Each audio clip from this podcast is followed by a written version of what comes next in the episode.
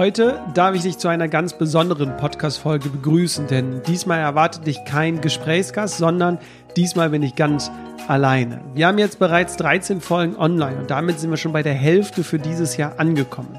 Und da viele Hörer über unterschiedliche Wege zu diesem Podcast gefunden haben, ist es jetzt Zeit, dass du mehr über mich als Host dieses Podcasts erfährst. Wofür stehen die Detox Rebels? Was ist die spannende Gründungsgeschichte dahinter und was machen wir eigentlich die ganze Zeit neben diesem Podcast? Und genau darum geht es heute. Du erhältst exklusive Einblicke hinter die Kulissen und zum Ende dieser Folge auch meine wertvollen Learnings. Meine Learnings aus fünf Jahren Detox Rebels und vier Jahren Selbstständigkeit, die sich aber nicht nur auf den beruflichen Kontext beziehen, sondern sich auch auf den privaten Lifestyle übertragen lassen. Und damit geht es auch schon los. Viel Spaß bei dieser Folge.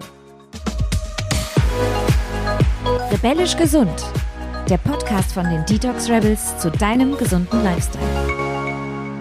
Ja, wer bin ich eigentlich? Mein Name ist Jonas und ich bin Ende März 31 Jahre alt geworden und wohne im wunderschönen Köln.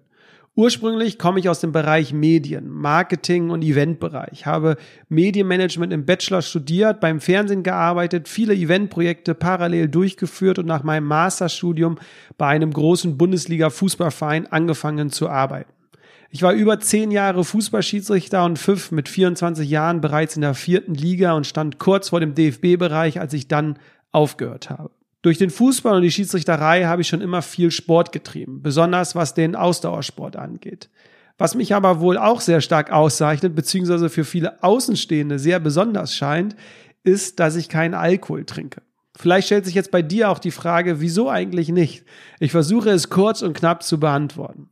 Aus meiner Sicht gibt es nämlich drei Gründe, wieso Menschen Alkohol trinken. Entweder, weil es ihnen einfach schmeckt. Sie freuen sich auf ein kaltes Bier oder auf das Glas Wein am Wochenende. Sie genießen jeden Schluck. Oder sie wissen, wenn sie getrunken haben, sind sie lustiger, geselliger, offener und auch eher bereit zu tanzen. Und der dritte Grund, auch wenn es sich vielleicht traurig anhört, ist der gesellschaftliche Druck. Man ist unterwegs und man wird vom Umfeld, also von der Situation oder von den Menschen dazu gedrängt, mitzutrinken. Und ja, was soll ich sagen? Alle drei Gründe treffen irgendwie nicht auf mich zu. Mir schmeckt es einfach nicht. Ich brauche es nicht, um gesellig zu sein, denn ich bin immer der Erste auf der Tanzfläche und hatte Gott sei Dank auch immer ein Umfeld, das mich nicht dazu genötigt hat, mitzutrinken, um dazuzugehören. Ähm, vielleicht lag es auch daran, dass ich immer der Fahrer war. Ich weiß es nicht. Aber hinzu kommt natürlich auch, dass ich aus gesundheitlichen Gründen nicht davon überzeugt bin, meinem Körper jeden Tag Alkohol zuzuführen. Kommen wir jetzt aber zu dem Thema, was euch wahrscheinlich am meisten interessiert. Wer sind die Detox Rebels? Was ist die Geschichte dahinter? Und was berechtigt mich, diesen Podcast zu führen? Und was machen wir beruflich alles so neben diesem Podcast? Ende 2014, du siehst, ich muss weit ausholen, habe ich mit einem Studienkollegen, der auch mein Co-Gründer geworden ist, viel Zeit verbracht. Und er nahm sich für 2015 vor, weniger Alkohol zu trinken. Und da seine bisherigen Partyfreunde immer viel getrunken haben, habe ich ihn dann bei mir mitgenommen und wir sind gemeinsam abends losgezogen, da er in meiner Gegenwart diesen Druck nicht verspürte, zu trinken. Und ja, wir waren dann die nüchternen Jungs, würde ich sagen, hier in Köln auf der Tanzfläche, hatten jeden Abend mega viel Spaß und ich glaube, die Menschen waren sehr verwundert, als wir dann nur das Wasser an der Theke bestellt haben. Und eines Abends haben wir uns dann die Frage gestellt, wieso gibt es eigentlich keine alkoholfreien Partys?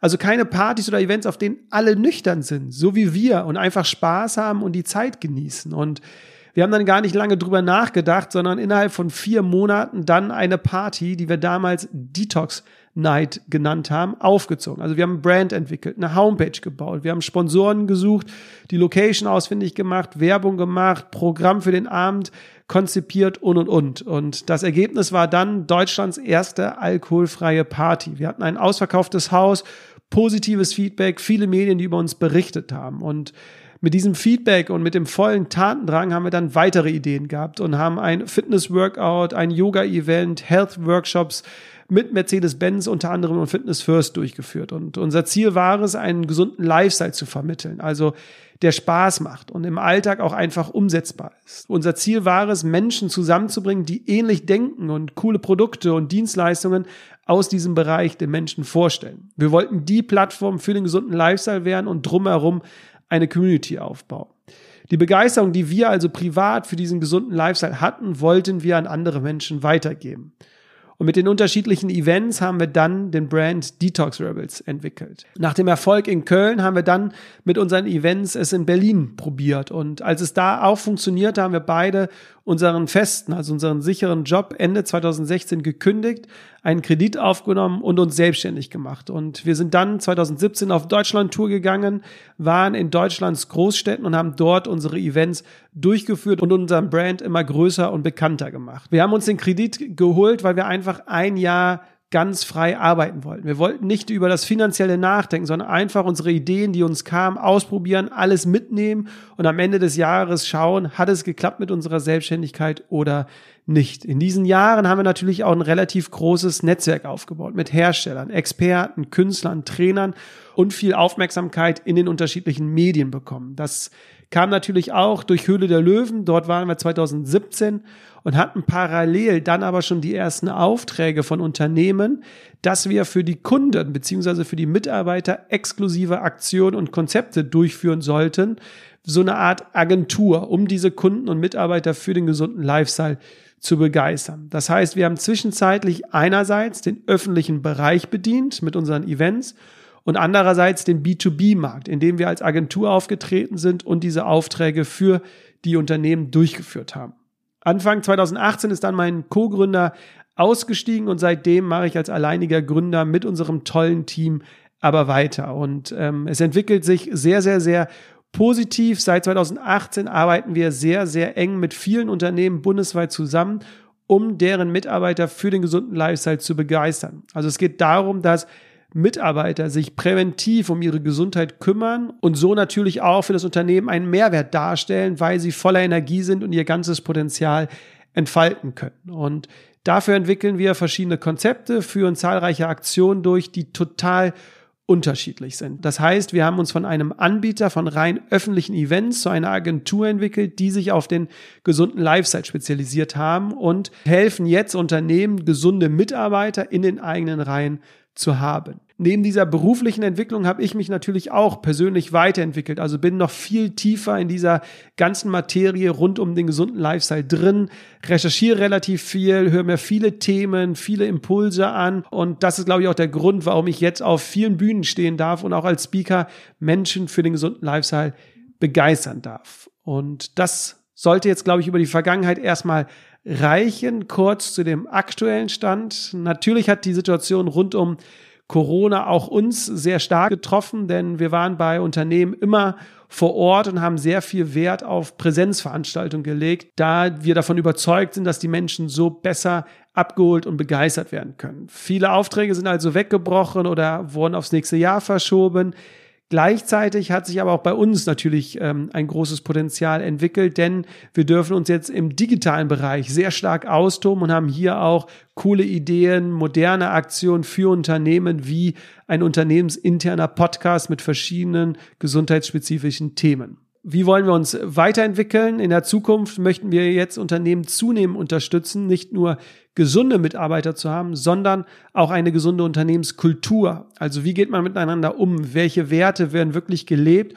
Und wie kann das Unternehmen einen Rahmen schaffen, in dem sich die Mitarbeiter wohlfühlen und sich auch voll ausleben können? Also du merkst, wir werden nicht müde, wir haben sehr viele kreative Ideen und ich glaube, wir sind auch ein gutes Beispiel dafür, dass man sich immer wieder neu erfinden kann und sich immer wieder neu weiterentwickeln kann. Und ich glaube, das war jetzt erstmal genug über die Geschichte der Detox Rebels, denn ich möchte zum Ende dieses Podcast, dieser Folge auch noch meine persönlichen Learnings mit dir teilen, die ich in den letzten Jahren so gesammelt habe. Denn du kannst dir vorstellen, da sind einige Learnings dabei. Ich habe mich jetzt mal auf fünf konzentriert, fünf Learnings, die sich sowohl auf das berufliche als auch auf den privaten Lifestyle beziehen. Denn ich möchte, dass du wirklich einen Mehrwert mitnimmst und es auch direkt im Alltag anwenden kannst. Beim ersten Learning geht es um die Schaukelstuhlübungen. Die hat mir immer sehr geholfen, wenn ich mich zwischen zwei Varianten entscheiden musste.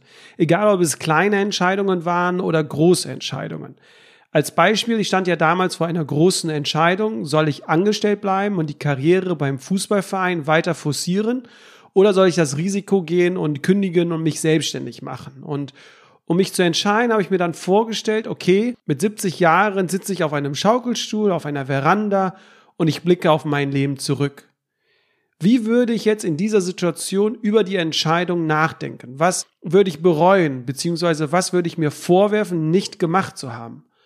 Und da war es mir relativ schnell klar. Ich würde mich nämlich immer fragen, was wäre passiert, wenn ich den risikoreichen Weg gegangen wäre, also ins kalte Wasser gesprungen wäre und mich einfach selbstständig gemacht hätte. Auch wenn es schief gegangen wäre, ich wäre gar nicht um das Geld traurig gewesen, denn ich hätte Lehrgeld bezahlt für die Gewissheit, dass ich mich getraut habe und dass ich gesehen habe, was passiert ist. Und wenn es nicht funktioniert hat, dann hat es nicht funktioniert, aber ich habe mich wenigstens getraut. Und ich kann dir diese Methode wirklich nur ans Herz legen, egal um welche Themen es geht, also ob es jetzt Beruf ist oder äh, eine Entscheidung im Privaten. Wenn wir aus der Zukunft zurückblicken, fällt es uns oft einfacher, die richtige Entscheidung zu treffen. Und ich glaube, es hilft uns auch sehr, den notwendigen Mut aufzubringen, den wir vielleicht in dieser Situation sonst nicht hätten. Kirsch hat übrigens in der zweiten Folge auch über diese Methode gesprochen. Also wenn dich die interessiert, kann ich dir die Folge 2 nochmal wärmstens ans Herz legen. Bei meinem zweiten Learning geht es um die Momente, in denen wir uns immer fragen, sollen wir weitermachen oder aufgeben. Und mir hat es in diesen Situationen immer geholfen, wenn ich mir vor Augen gehalten habe, dass ich gar nicht weiß, wie nah ich schon eigentlich meinem Ziel bin. Vielleicht brauche ich nur noch paar Momente, vielleicht muss ich noch einmal auf die Zähne beißen und schon habe ich die Zielgerade erreicht. Also bin nur ein, zwei Meter vor dieser Zielgerade. Und ich konnte zu Anfang dieser Folge die Geschichte der Detox Rebels so positiv und so erfolgreich beschreiben, weil wir nie aufgegeben haben. Natürlich hatten wir Rückschläge. Natürlich hatten wir auch viele Momente, die nicht positiv verlaufen sind. Und wir haben uns oft die Frage gestellt, sollen wir aufhören oder weitermachen? Die Frage ist nur, bleiben wir liegen oder stehen wir wieder auf? Und ich habe halt immer daran gedacht, wenn ich jetzt noch einmal aufstehe, dann ist das Ziel vielleicht schon viel, viel näher, als ich eigentlich denke. Und das Ziel ist so greifbar nah. Und ähm, das ist, wie gesagt, nicht nur im Beruf so, sondern auch im Privaten, ob es jetzt die Beziehung ist oder wenn du ein neues Verhalten im Alltag integrieren willst, also Yoga oder Sport oder dich gesünder ernähren willst. Stell dir oder halte dir immer vor Augen, dass du schon ganz, ganz, ganz nah diesem Ziel bist. Und es wäre total fatal, wenn du jetzt aufhören werdest, weil du so einen großen Aufwand schon betrieben hast und eigentlich jetzt nur noch fünf Prozent gehen müsstest, um dann in diesen Zustand zu kommen, den du dir immer gewünscht hast. Mein drittes Learning ist relativ einfach, aber doch so wichtig. Dein Bauchgefühl enttäuscht dich nie. Bei Entscheidungen, bei Situationen oder bei Menschen, da hatte ich oft das Gefühl, hm, mein Bauchgefühl zeigt mir, das ist jetzt nicht der richtige Partner oder es ist jetzt nicht die richtige Entscheidung, vielleicht solltest du dich doch für etwas anderes entscheiden. Und glaub mir, mein Bauchgefühl hat mich wirklich nie enttäuscht. Manchmal habe ich nicht drauf gehört und bin reingefallen. Manchmal habe ich drauf gehört und es war das größte Glück und äh, das Beste, was ich überhaupt machen konnte. Das Wichtigste ist natürlich nur, dass wir im Alltag auch unser Bauchgefühl hören beziehungsweise es wahrnehmen, weil wir oft zu sehr mit Reizen überflutet sind, dass wir gar nicht mehr unser Bauchgefühl wahrnehmen können. Also das ist wirklich ein wichtiges Learning, was ich aus den letzten Jahren mitgenommen habe. Das vierte Learning, das war auch Thema in der letzten Podcast-Folge, kann ich dir auch nochmal ans Herz legen mit Sarah Desai. Denn sie hat es auch gesagt und das trifft wie die Faust aufs Auge auf mein Leben, auf die letzten Jahre zu. Das Leben ist kein Sprint. Es ist völlig in Ordnung, mal zu sprinten, aber nicht die ganze Zeit. Ich habe früher immer gesagt, okay, jetzt kommt ein Auftrag, ein Projekt rein.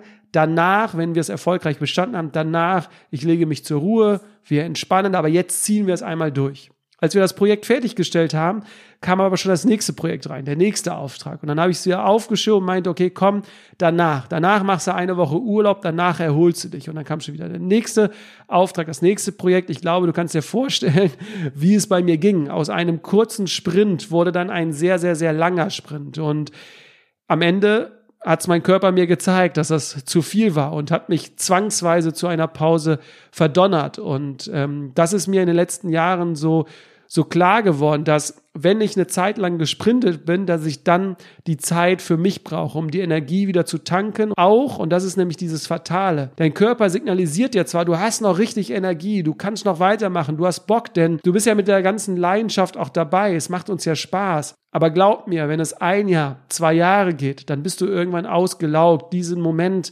den hatte ich schon. Und daraus habe ich gelernt, dass ich gesagt habe, okay, wenn es eine stressige Phase gab oder eine, ja, einen Sprint, dann erholst du dich, kommst wieder zu Kräften und kannst dann wieder die neuen Aufträge, die neuen Projekte angehen.